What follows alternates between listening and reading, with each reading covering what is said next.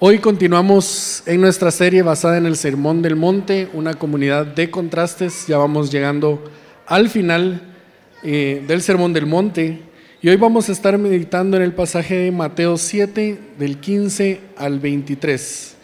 Mateo 7, versículos 15 al 23. Así que vamos a leer la palabra del Señor.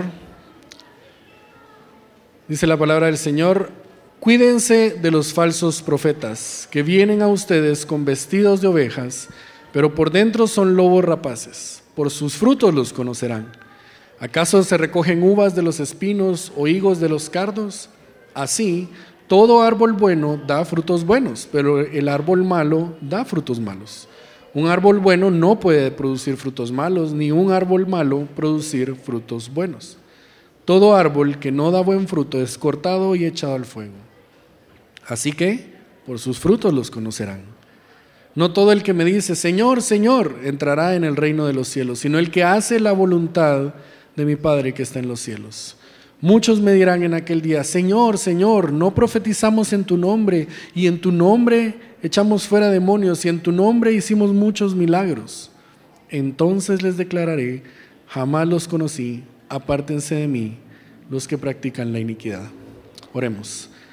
Padre bendito, hoy nos reunimos como tu pueblo, como tus hijos, para darte adoración a ti, para exaltar tu nombre, Señor. Pero también nos hemos reunido para ser confrontados por tu palabra, exhortados por tu palabra, Señor. Así que te pedimos que por tu Espíritu Santo nuestro corazón sea una tierra fértil para tu palabra el día de hoy. Y oramos por nuestro pastor Oscar, Señor, que él con denuedo hoy pueda exponer lo que tú ya has revelado en tu palabra. En el nombre de Jesús oramos. Amén.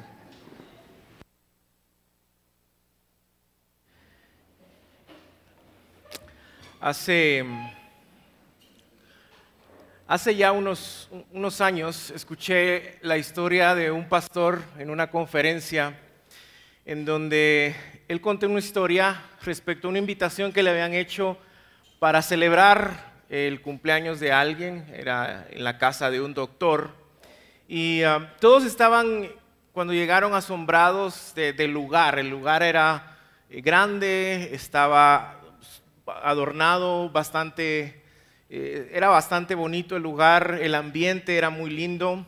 Pero lo que más les llamó la atención fue la comida. La comida estaba servida en mesas y se miraba bastante eh, apetecible. Pero hubo un problema, y es que en medio de toda su admiración, eh, ellos terminaron comiendo comida de perros. y la historia no es porque ellos estaban muriendo del hambre, no es porque los estaban de alguna forma secreta iniciando en algún tipo de culto o de fraternidad.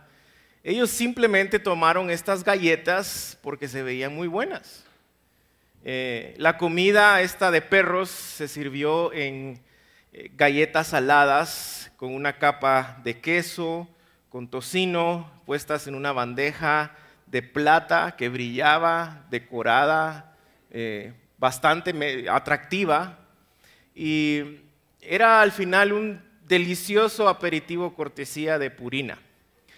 Y la razón, de nuevo, no era porque les estaban iniciando en algún tipo de culto, la razón era porque en el grupo de amigos de ellos, todos eran muy buenos amigos, había una muchacha que se acababa de graduar como chef gourmet y ella quería probar qué tan, tan buenas eran sus habilidades para ver si ella podía engañarlos y poner comida de perro en algo que se veía tan atractivo para comer. Así que al final de todo, eh, él cuenta, el pastor cuenta que todos se terminaron riendo y como que era un grupo bastante relajado, ¿no? Nadie, nadie se enojó, todos empezaron a reír. Pero esta historia, esta broma, es al final una ilustración trágica y al mismo tiempo perfecta de una realidad triste para nuestra cultura evangélica.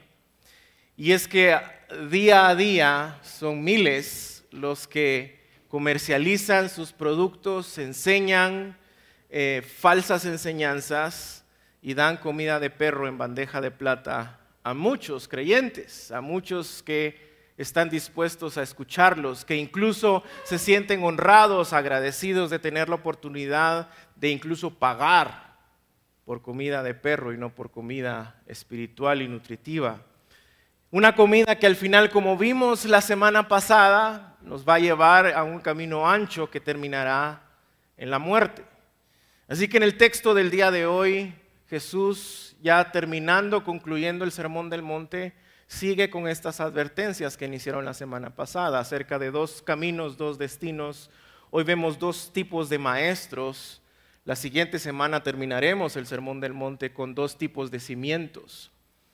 Así que es como que si Jesús está en la bifurcación de este camino eh, angosto, este camino ancho, uno lleva a la vida y a la muerte y nos está advirtiendo que hay maestros, falsos maestros, falsos profetas que van a engañar a muchos para que caminen por ese camino ancho que lleva a la muerte. Y al hablar de estos falsos maestros, Jesús nos da tres cosas el día de hoy en el texto. En el verso 15 vemos, vemos quiénes son y qué hacen. En el verso 16 al 21 vemos cómo probarlos, cómo probar si alguien es un falso maestro. Y en el verso 22 y 23, ¿cuál será el destino de estos falsos maestros. Así que acompáñenme al verso 15, quiénes son y qué hacen. Dice, cuídense de los falsos profetas que vienen a ustedes con vestidos de ovejas, pero por dentro son lobos rapaces. Jesús en su advertencia inicia diciendo, cuídense Cuídense ustedes, cuídense los unos a los otros de estas personas que afirman ser profetas, que afirman ser maestros, que afirman ser ovejas, creyentes, pero no lo son. De hecho, son lobos rapaces, son predadores. Y este lenguaje que usa Jesús es bastante fuerte, especialmente en el contexto judío. Y la razón por la que es un lenguaje fuerte es porque estos falsos maestros no solo están enseñando mentiras, sino que están engañando a muchos para recorrer este camino ancho que lleva a la muerte. Esta advertencia la vemos a lo largo de la escritura. Una y otra vez vemos como la escritura, la verdad de Dios nos advierte respecto a la falsedad de muchos maestros. Jesús también la vuelve a, vuelve a advertirnos, perdón, en capítulo 24 de Mateo, verso 11, al hablar sobre el final de la era judía, y dice, se levantarán muchos falsos profetas y a muchos engañarán. Algo que vemos en el libro de Hechos que se cumple. Muchos se levantaron para engañar a muchos. Pablo también advierte al futuro plantador de iglesias y pastor Timoteo en 2 Timoteo capítulo 4, verso 2, y dice, predica la palabra, insiste a tiempo y fuera de tiempo, amonesta, reprende, exhorta con mucha paciencia e instrucción, es decir, anclate en las escrituras, abraza las escrituras, vive la verdad de las escrituras. ¿Por qué? Verso 3, porque vendrá tiempo cuando no soportarán la sana doctrina. La sana doctrina es toda enseñanza que su esencia fundamental es el Evangelio de Jesucristo, su vida, muerte, resurrección. Esa es la sana doctrina. No la soportarán, sino que teniendo comezón de oídos, conforme a sus propios deseos, acumularán para sí maestros y apartarán sus oídos de la verdad. Pedro también advierte a la iglesia que está siendo perseguida y les dice, pero se levantarán falsos profetas en primera de Pedro capítulo 2 entre el pueblo, así como habrá también falsos maestros entre ustedes, los cuales encubiertamente introducirán herejías destructoras, negando incluso al Señor que los compró. De nuevo, la falsa doctrina, la falsa enseñanza es la que niega el verdadero evangelio, la que niega quién es, qué ha hecho Jesucristo. Incluso negando al Señor que los compró, trayendo sobre sí una destrucción repentina. Muchos seguirán su sensualidad y por causa de ellos el camino de la verdad será blasfemado. Ese camino angosto que lleva a la vida va a ser blasfemado va, van a hablar en contra de esa verdad del camino estrecho que lleva a la vida. La carta de Judas nos anima toda esa, e, esa carta a luchar en contra de estos falsos maestros. Israel fue advertido clara y fuertemente respecto a los falsos profetas. Deuteronomio capítulo 13 dice, si algún profeta viene y les dice que tuvo una visión y les anuncia que algo milagroso está por suceder y el milagro realmente sucede, ojo a esto, tengan cuidado. Aunque suceda, tengan cuidado. Si luego los invita a adorar a otros dioses desconocidos, a seguir otra enseñanza apartada de la verdad, otro evangelio, si luego los invita a adorar a otros dioses, tengan cuidado, aunque el milagro se dé. No le hagan caso. En realidad Dios quiere ponerlos a prueba y ver si lo aman con todo lo que piensan y con todo lo que son. En cuanto a este falso profeta, deberán condenarlo a muerte, pues intentó hacer que desobedecieran a Dios y así eliminarán el mal que hay entre ustedes. No le tengan compasión, no importa que sea su hermano, su hijo, su hija y hasta su esposa o su mejor amigo. No le perdonen la falta, sino maten a pedradas a esa persona. Eso es lo que merece cualquiera que trate de alejarlos del Dios de Israel. Y probablemente a oídos en nuestro contexto esto suena sumamente fuerte y extremo. Bueno, estamos hablando al final de alguien que está diciendo mentiras, no estamos hablando de un asesino en serie, no estamos hablando de un violador. Eh, ¿Por qué es tan extremo? La razón es porque Dios toma en serio su verdad. Dios toma en serio lo que Él ha dicho. Dios toma en serio su palabra. Y no tolerará que falsos maestros alejen a sus hijos, nos alejen de esa verdad para adorar a otros dioses. La razón por la que esto es extremo es porque Él ama a sus hijos, porque Él cuida a sus hijos, porque Él es un buen padre, como vimos hace algunas semanas. Y probablemente al hablar de falsos maestros, nosotros ya tenemos algunos en mente, ya estamos pensando en algunas personas. Pero recuerden que uno de los mandamientos de la palabra del Señor es enséñense unos a otros. E, es decir, todos somos maestros. La pregunta es, ¿qué estamos enseñando? ¿Cómo lo estamos enseñando. Todos nosotros enseñamos día a día algo a alguien. Estamos enseñando la verdad o también estamos actuando como estos falsos maestros. Y no estoy hablando de nunca equivocarnos, de nunca eh, eh, equivocarnos. No, no, no, no se trata de eso. Todo mundo, todo maestro se va a equivocar. Pero al ser confrontado con la verdad de la palabra de Dios, nos arrepentimos. Los falsos maestros no se arrepienten y siguen llevando a otros a no arrepentirse y adorar a otros dioses, a creer otro evangelio, doctrinas diferentes a las doctrinas fundamentales de la palabra. Y ellos al final son sutiles, viven aparentando ser ovejas. Muchas veces no es obvio. Podemos tener algunos aquí sentados en medio nuestro Nunca nadie va a decir, hola, buenas tardes, qué gusto saludarles, soy un falso maestro, vengo a predicarles otro evangelio, espero que me puedan escuchar con toda atención. Son sutiles, van disfrazados de manera atractiva, son carismáticos, son agradables, aparentan ser creyentes, pero no lo son, son lobos feroces.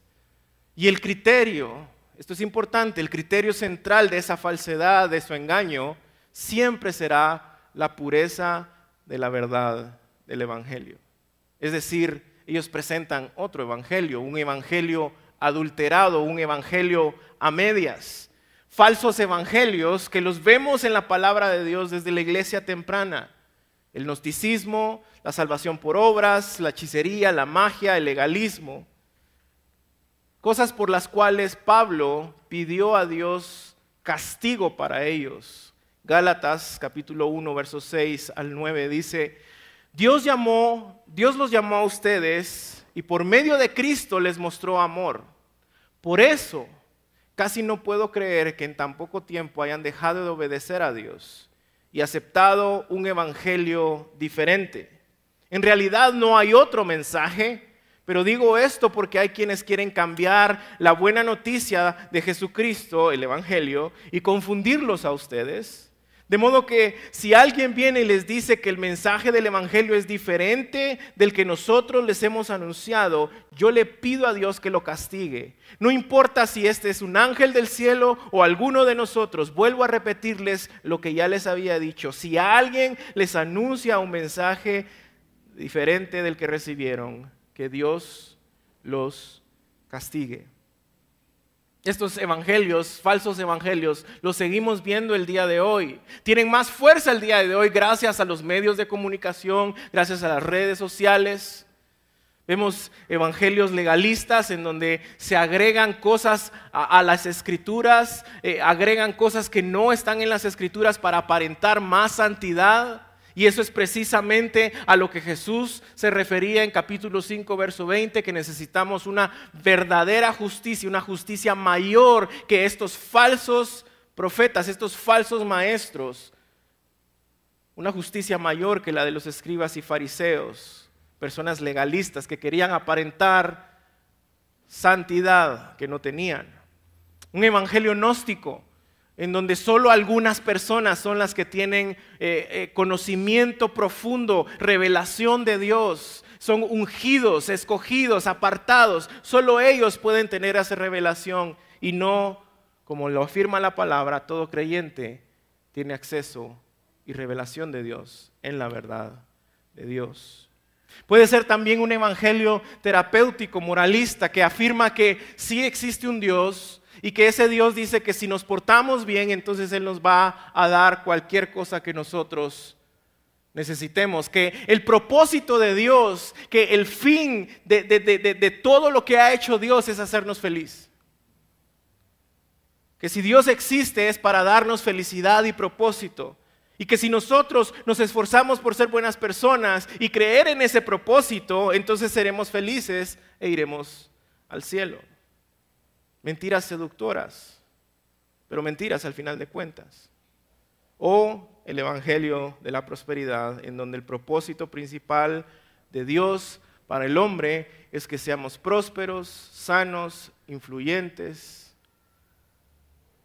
con muchas cosas materiales, que Dios de nuevo como propósito tiene que nosotros seamos el centro de todo. Estos mensajes, como dijo Pablo, para los que tienen comezón de oír son atractivos. Y la razón por la que son atractivos, también como dijo Pablo a Timoteo, es porque son conforme a nuestros propios deseos. Estos mensajes son atractivos al hombre natural porque el hombre natural no busca el reino de Dios antes que todas las cosas y su justicia, sino que busca sus propios deseos. Estos son mensajes que son que, que, seducen el corazón de alguien que no ha creído verdaderamente el Evangelio. Pero la verdad es que Jesús nunca prometió nada de esto. Lo que sí prometió y afirmó es que en el mundo van a tener aflicción, pero que confiáramos porque Él ya había vencido al mundo. Estos falsos evangelios niegan por completo las escrituras, tuercen por completo las escrituras, son medias verdades que al final terminan siendo una mentira comparada con la escritura. Y de nuevo vemos que Dios toma en serio su palabra, Él toma en serio la verdad porque Él es verdad. Así que en Deuteronomio, en la teocracia que vivía Israel, cualquier falso maestro tenía que ser apedreado y morir. Jesús no nos manda a apedrear a estos falsos maestros, sino que nos manda a discernir y a probar a los falsos maestros. Versos 16 al 21. Por sus frutos los conocerán. ¿Acaso se recogen uvas de los espinos o higos de los cardos? Así todo árbol bueno que da frutos buenos, pero el árbol malo da frutos malos. Un árbol bueno no puede producir frutos malos y un árbol malo puede producir buenos frutos. Todo árbol que no da buen fruto es cortado y echado al fuego. Así que por sus frutos los conocerán. vean esta sección del 16 al 21. Inicia y termina con la misma frase. Por sus frutos los conocerán. La esencia de un árbol o lo que realmente es el árbol se revela en su fruto. Esto no es como dijo el afamado y, gran teólogo Chespirito, es de limón, parece de tamarindo, pero es de Jamaica. No, esto es lo que vemos en la palabra de Dios. Un árbol no puede dar un fruto diferente. Un buen árbol no puede dar un fruto malo. De hecho, la palabra conocer, epignosis, implica un conocimiento exacto y completo de alguien o de algo. Los frutos de una persona proporcionan un conocimiento exacto de lo que él es o ella es realmente. Y el fruto de un maestro puede ser evidente y podemos probarlo en dos categorías. Número uno, lo que dice, su doctrina. Y número dos, cómo vive su ética, su moral. Así que veamos primero cómo probar lo que ellos dicen. Y recordemos que la fuente de sana doctrina es la verdad de Dios, es la palabra de Dios. Sana doctrina significa una enseñanza que se centra, que está arraigada en el verdadero evangelio. Eso es lo que quiere decir la sana doctrina. Y la fuente es su palabra, son las escrituras, es decir, debemos primero nosotros estar anclados, empapados de la palabra de Dios, anclados a la sana doctrina de las escrituras. Y es por esa razón que muchos hoy en día siguen siendo engañados, porque no estudian la palabra de Dios, porque no conocen la palabra de Dios, porque llevan más de 10, 15, 20 años en la iglesia y no saben definir qué es el Evangelio. No entienden cuál es el Evangelio del Señor y qué implicación tiene ese Evangelio para sus vidas. Es por eso que al final viven diciéndole amén a todo tipo de maestro que se para en una plataforma y dice que viene en nombre de Dios. O tiene tantos títulos antes de su nombre. Profeta, maestro, apóstol, doctor, profesor, etcétera, etcétera, etcétera. Y todos dicen, wow, pues ha de venir en nombre de Dios, amén. Por otra parte, y por lo general, el falso maestro, gracias, siempre, siempre va a negar doctrinas importantes y cruciales del Evangelio. Doctrinas como la santidad, la rectitud, la justicia, la ira de Dios, el infierno, la condenación eterna y la muerte sustitutiva de Cristo. Ojo, nunca van a decir que no creen en esas verdades, simplemente no las van a enseñar o las van a enseñar mal. Y esto es porque al final su énfasis, el énfasis de todo su mensaje se basa en dos cosas. Únicamente en el amor de Dios, no en el amor y la justicia, solo el amor de Dios, y no en la gloria de Dios, sino en la gloria del hombre. Es decir, por eso nacen frases como Dios te ama tanto que lo que quiere es X, lo que tú desees. El amor de Dios y la centralidad no del hombre, no del Evangelio, perdón, no de Jesucristo, no del Evangelio, sino en el hombre. Dios te ama y por eso quiere verte feliz. Ahora, busca tu potencial, cree en ti mismo y recibe todo lo que Él tiene para ti. Solo ten fe en ti mismo y en Él. Y ellos dan a veces hasta la excusa de que no quieren hablar de cosas negativas como el infierno y el juicio de Dios. Pero a veces también son sutiles al enseñar estas cosas no enfocadas en la gloria de Jesucristo, en la gloria de Dios, sino en la gloria del hombre.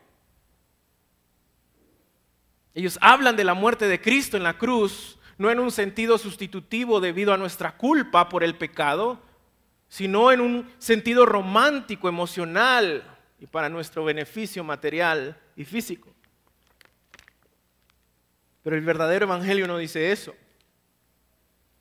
El verdadero evangelio dice que a través de la persona y obra de Jesucristo, Dios es glorificado al lograr la salvación por completo de sus hijos, rescatándonos del juicio por nuestro pecado, el cual merecía la muerte eterna, para entonces tener comunión y disfrutar de él para siempre. Una se enfoca en el hombre, otra se enfoca en la gloria de Dios. Una enfatiza solo el amor, el verdadero evangelio enfatiza el amor y el juicio la justicia de Dios. Parecen ovejas, pero son lobos. Parecen una comunidad de contraste con el mundo, pero no están en contraste con el mundo. Anhelan las mismas cosas que anhela el mundo. Son miles los que no lo ven así, porque son carismáticos, porque son agradables, porque tienen buenas intenciones. Así que los halagan, les agradecen y pagan por continuar comiendo comida de perro. Así que nosotros debemos constantemente probar si lo que alguien está diciendo o enseñando, si lo que nosotros estamos diciendo y enseñando está de acuerdo a la palabra de Dios en su contexto y enfoque correcto. Si lo que nosotros estamos escuchando o enseñando es acorde al Evangelio, a la sana doctrina de la palabra del Señor. Tenemos que ser como los bereanos que cuando Pablo y Silas llegan a enseñar, ellos no se dejaron impresionar por el nombre, por quién era, y fueron a las escrituras para examinar si lo que estaban escuchando de ellos era acorde a las escrituras.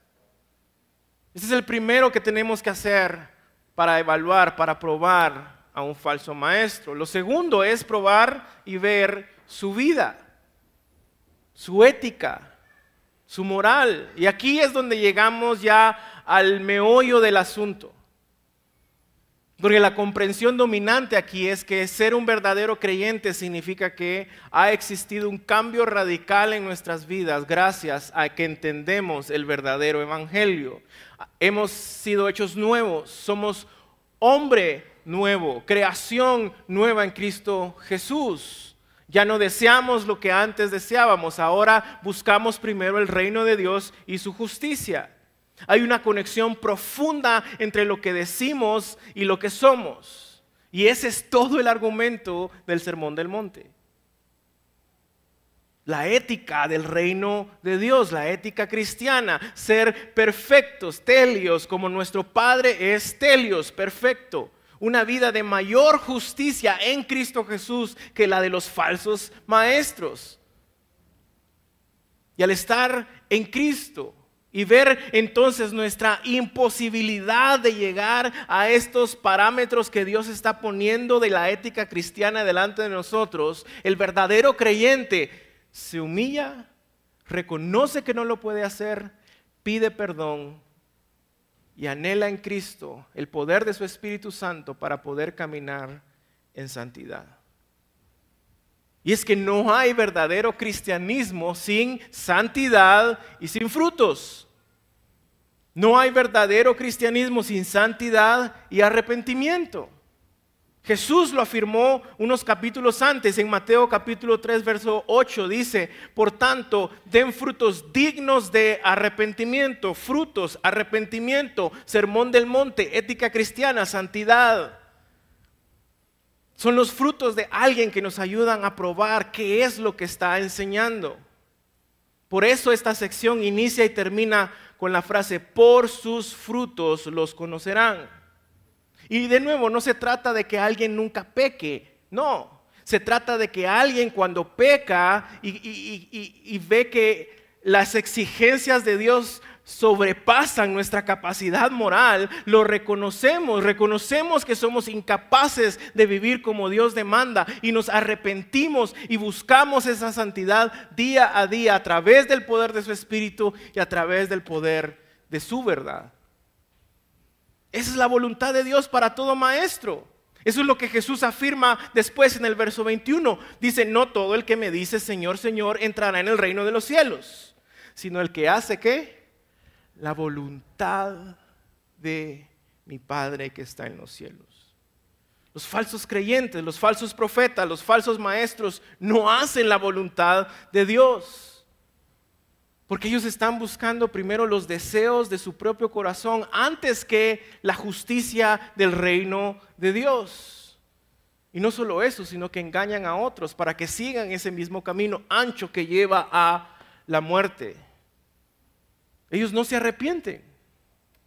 Ellos no se arrepienten y por esa razón al final del verso 23 dice, a los que practican iniquidad. Una y otra vez la están practicando, se están haciendo mejor eh, eh, eh, en ese arte de engañar y mentir. No hay arrepentimiento en ellos. No se vuelven de su pecado, no buscan al Señor a través de su verdad y el poder de su Espíritu Santo para poder caminar en santidad, acorde a la verdad de su palabra. El verdadero maestro posee una verdadera pobreza de espíritu, una verdadera sed de justicia y por eso busca el reino de Dios y su justicia primero. Y el fruto del espíritu, amor, gozo, paz, benignidad, paciencia, mansedumbre, templanza, es evidente en ellos. Es decir, los falsos maestros pueden discernirse, pueden conocerse pero necesitamos estar anclados a la verdad. Necesitamos estar llenos de su verdad. Pero pueden discernirse, porque al final un lobo puede vestirse con piel de oveja, pero no le puede crecer pelaje de una oveja. Es posible colgar manzanas en un palo de naranjas, pero nunca va a dar fruto de naranjas. Por sus frutos los conocerán. Tarde o temprano esa falsedad de estos lobos será descubierta. Y en el día del Señor sabrán cuál es su destino. Versos 22 y 23. Muchos me dirán en aquel día, Señor, Señor, ¿no profetizamos en tu nombre y en tu nombre echamos fuera demonios y en tu nombre hicimos muchos milagros? Entonces les diré, jamás los conocí, apártense de mí los que practican la iniquidad. Es increíble que Jesús se refiera a ellos como quienes practican la iniquidad, pero se refieren a Él como Señor y hacen milagros y prodigios. Y, la conexión creo que es que en el día del juicio estos falsos maestros se van a presentar delante de Él creyendo que son sus credenciales las que los van a salvar. Mira todo lo que hicimos. Tengo, derecho de entrar al reino de los cielos. De hecho, noten la confesión, Señor, Señor. John Stott señala que esta confesión es notable en cuatro puntos. Primero, es educada, está tratando a Cristo como Señor. Número dos, es ortodoxa. La palabra Señor acá, curios, es un título divino. Tercero, la confesión es ferviente, denota eh, entusiasmo y celo. Cuarto, la confesión es pública, la están haciendo delante de todos y va acompañada de obras. Profetizamos, echamos fuera demonios, hicimos milagros. Y, y si somos honestos, iglesia, esta podría ser, este podría ser el ejemplo de una verdadera confesión. Es educada, ortodoxa, ferviente, con celo, pública y no solo eso, sino va, acompañada de obras. Entonces, ¿qué tiene de malo? ¿Qué hay de malo en esa confesión para que Jesús les diga, no los conozco? La respuesta es nada. No tiene nada de malo. De hecho, ojalá muchos de nosotros tuviéramos este tipo de confesión, pero, pero hay un problema. Y el problema es que la ortodoxia, la educación, el fervor y las demostraciones espectaculares de poder espiritual no demuestran nada respecto a la salvación de alguien. Muchos pueden profetizar o, enseñar. Los profetas de Baal lo hicieron. Muchos pueden echar fuera demonios. Según Lucas 10, Judas tenía el poder de echar fuera demonios. Muchos pueden hacer milagros. Los magos del faraón también convirtieron la vara en serpiente. Un hombre puede decir y hacer grandes cosas y ver grandes resultados. Pero eso no dice absolutamente nada acerca de su salvación, porque no somos salvos por lo que hacemos. Somos salvos únicamente a través de la fe en Cristo Jesús y en lo que Él hizo. Y eso es lo que niegan los falsos maestros. Pero pastor, siempre este es el argumento. Lo están haciendo en nombre de Jesús. Y todo lo que dicen se cumple y funciona. Bueno, de nuevo recordemos Deuteronomio 13. Aunque se cumpla lo que él dijo que haría, tengan cuidado, no le pongan atención, porque los está llevando a adorar a otros dioses y muchas veces ese Dios es el yo, soy yo mismo, buscando las cosas, como dice Pablo, que anhela mi carne y por eso me da comezón de oír y por eso empiezo a seguir y termino adorando a otros dioses. Aunque se cumpla, tengan cuidado. El que lo haga en el nombre de Jesús y las cosas sucedan no garantiza absolutamente nada, no es prueba de veracidad. Todo verdadero cristiano puede decir Señor, Señor, pero no todo el que dice Señor, Señor es un verdadero cristiano. Pueden haber falsos maestros en medio nuestro. Que tenemos toda la actitud, la palabra, la jerga, la cultura de un, de un cristiano. Pero por dentro son lobos rapaces que están enseñando otro evangelio. Y tristemente son muchos los que morirán creyendo esto. Vean que Jesús usa la palabra muchos en el verso 22. Son pocos los que escogerán la puerta y el camino estrecho que lleva a la vida.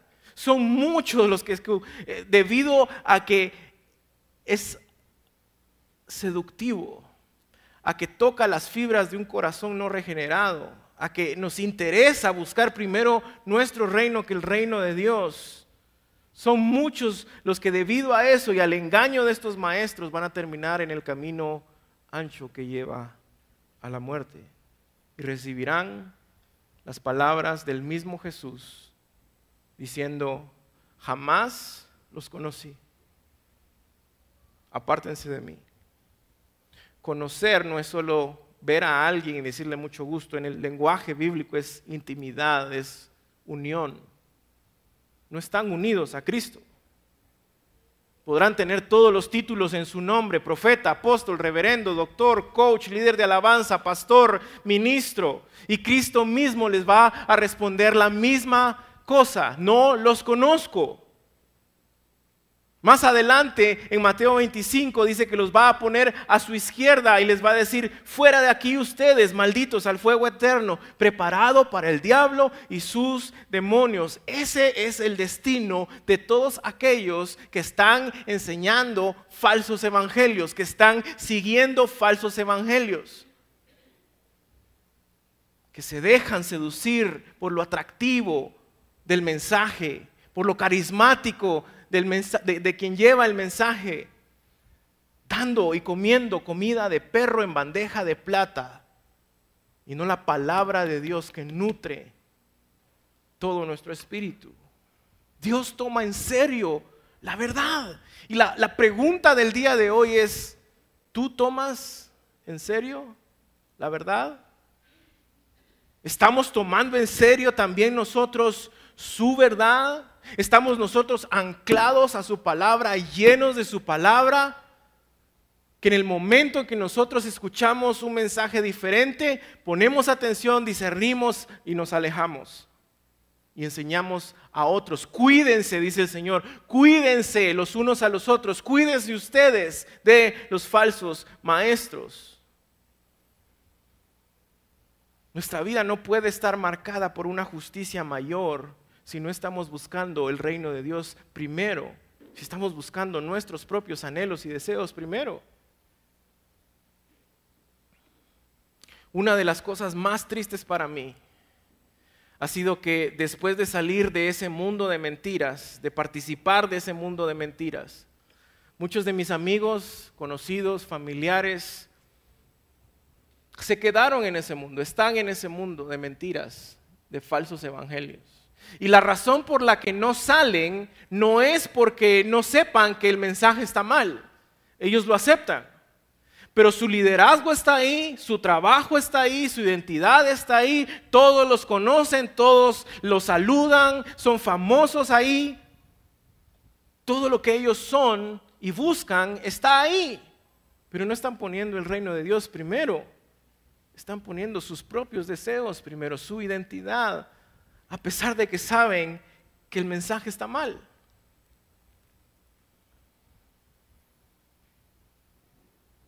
Iglesia, si hoy la palabra de Dios está siendo verdad en tu corazón, te pido que nos pongamos de pie y que meditemos por un momento. Ponte de pie. Que meditemos por un momento. ¿Estamos anclados a la verdad? ¿Estamos anclados a su palabra? ¿Estamos creciendo en esa verdad? ¿Estamos tomando la verdad de Dios en serio? Iglesia, muchos están en un camino ancho que lleva a la muerte. El no tomar la verdad de Dios en serio es una cuestión de vida de muerte, al igual que en Deuteronomio termina en muerte. La paga del pecado es muerte. Así que si hoy tú necesitas arrepentirte porque has escuchado, creído o tal vez enseñado otro evangelio. Porque tal vez has sido indiferente a aquellos que lo están enseñando y quienes están recibiéndolo. Y no hemos orado por ellos. Hoy te pido que vengamos a Jesús en oración.